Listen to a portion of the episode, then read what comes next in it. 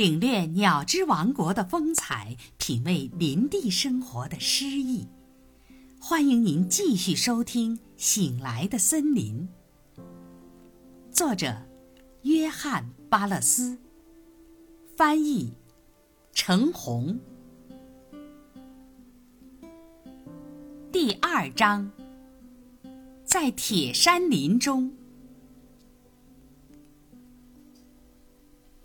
绝大多数人对于每年来我们地区鸟儿的数目之多，都表示质疑。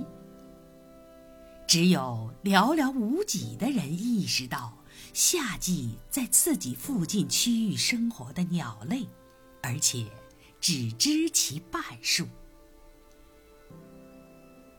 当我们走进林中时，很少顾及我们正在侵犯谁的私人领地。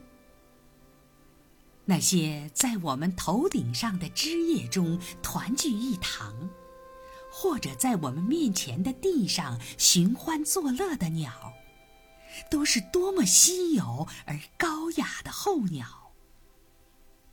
它们的家乡在墨西哥、中南美洲以及遥远的岛屿。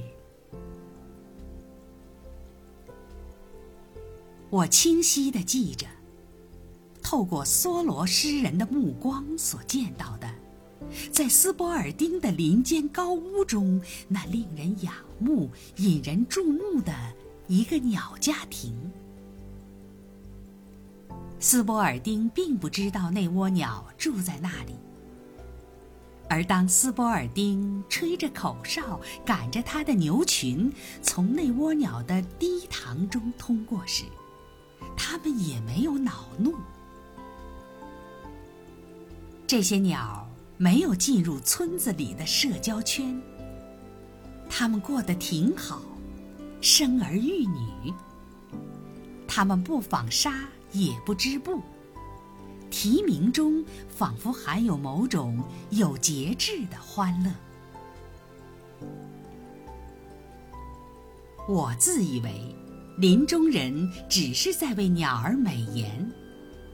尽管我观察到，当斯波尔丁的马车从鸟儿的房前隆隆作响地通过时，有时他们的确挺恼火。然而，总的来说，鸟儿对人的活动漠不关心，反之亦然。前几天，在一片老铁山林中散步时，我数了一下，共有四十多种夏季的候鸟。其中的许多与附近其他林子中的鸟类相似，也有许多是在这片古老荒寂的地方不曾见过的。而且还有不少是在任何地方都罕见的。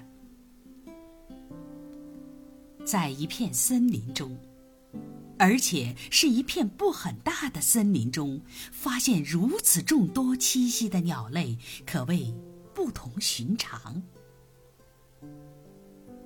这些鸟，多数是在这里筑巢过夏。我所观察的许多这些鸟类，通常是在更靠北一些的地区过夏。但是，鸟类的地理分布通常是由气候所决定的。相同的气候，尽管纬度不同，往往会吸引同种鸟类。即高度与纬度的区别对鸟类没有什么影响。位于纬度三十度以下的一片高于海拔的高地，会具有与低于纬度三十五度以下地区相同的气候相似的动植物群。在我写作的特拉华河上游。纬度与波士顿相同，但该区的海拔更高，因此其气候与美国及新英格兰北部的气候更相似。向东南方向驱车半天，便会将我带进不同的气候、更古老的地貌、不同的林木、不同的鸟类，甚至不同的哺乳动物。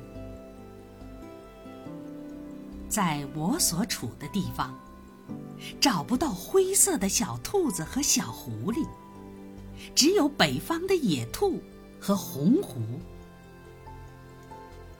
上个世纪，一群海狸曾居住于此，但是最老的居民也无法指出传说中他们筑坝的地点。在我将要带领读者前往的老铁山林中，除了各种鸟类之外，物产极其丰富。就此而言。毫无疑问，其财富主要在于林中枝繁叶茂的植物、果实累累的泽地，以及幽暗静谧的林地。